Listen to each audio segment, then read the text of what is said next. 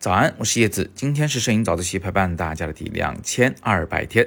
前两天也聊到闪光灯，所以如是我闻同学呢就在我的这个早自习后方留言，他问我说：“老师，我不会用闪光灯，只会用那个闪光灯的自动挡，教程看了不少，就是不会，该怎么办？”如是我闻同学的这个问题呢，我想在绝大部分的摄影爱好者中都是有的，可能百分之九十五的人都是不会用灯的。但是呢，我却想把这个问题再拆解一下。所谓的不会用灯啊，它的本质不是不会用灯，不是不会用器材，是不会用光。你想想是不是这么个道理？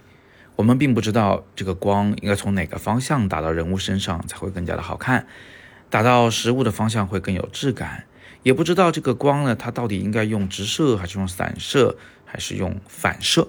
我们唯一会关注的就是光的强度，亮一点、暗一点，我们还是能感觉到的。所以闪光摄影啊，还真的是摄影学习中的一个难点知识。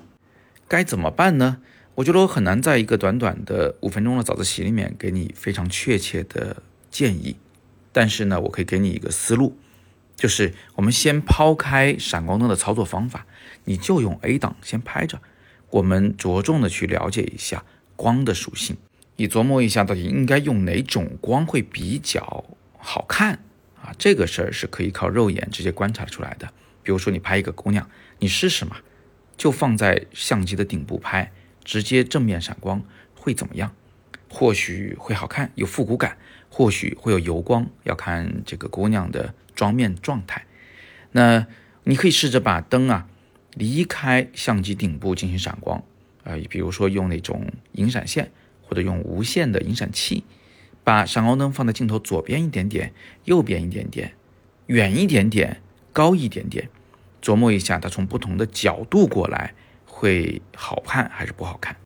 第三步呢，你就应该琢磨一下这个光它到底是小面积的好看还是大面积的好看。啥意思啊？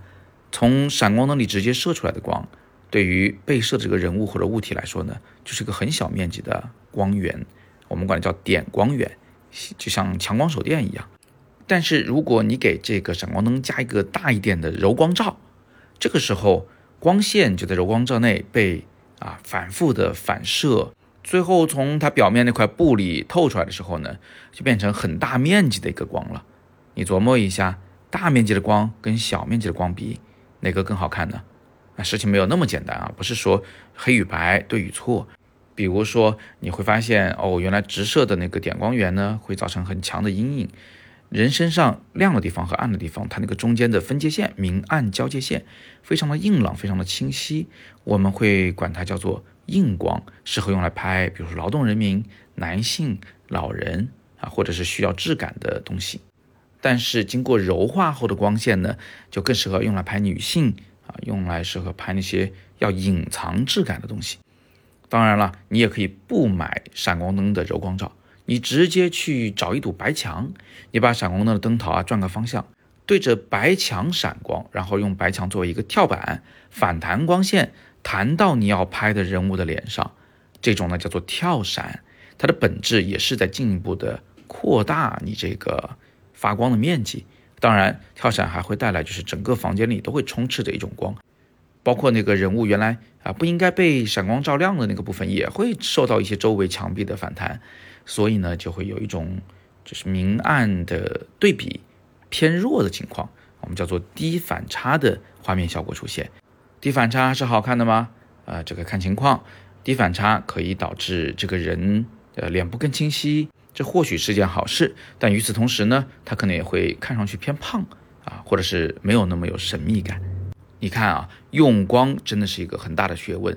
咱们说审美三要素，一般说构图、色彩、光线。构图是最好学的、最直观的，色彩呢稍微抽象一点。最最抽象的就是用光，而用光里最最最抽象的是闪光。为啥呢？因为它不像手电筒，打在脸上就能看效果，肉眼就能看得见。闪光灯啊，它是一瞬间的光源，拍之前你都不知道拍之后是什么样。所以呢，我就给你这两个建议，先你先琢磨一下这个光的方向和光的面积的问题，多做尝试，看看哪种情况用哪种光线会更好一些。学会了这个，你闪光灯的用法呢就开始入门了。好吧，那今天我们先聊这么多。各位同学，如果想这么深入的去探讨摄影啊，探讨用光，探讨闪光灯的用法，我还是给你推荐一门课。底部阅读原文里是我的自由摄影师 Plus 这门课里，我有非常详尽的有关用光、有关闪光的教学，一定能够满足你对知识的渴望。好，今天我们就聊这么多。今天是摄影早自习陪伴大家第两千二百二十天，更新不易，请大家多多点赞，多多转发。让我们一起来拍出好照片。我是叶子，每天早上六点半，微信公众号“摄影早自习”以及喜马拉雅的“摄影早自习”栏目，不见不散。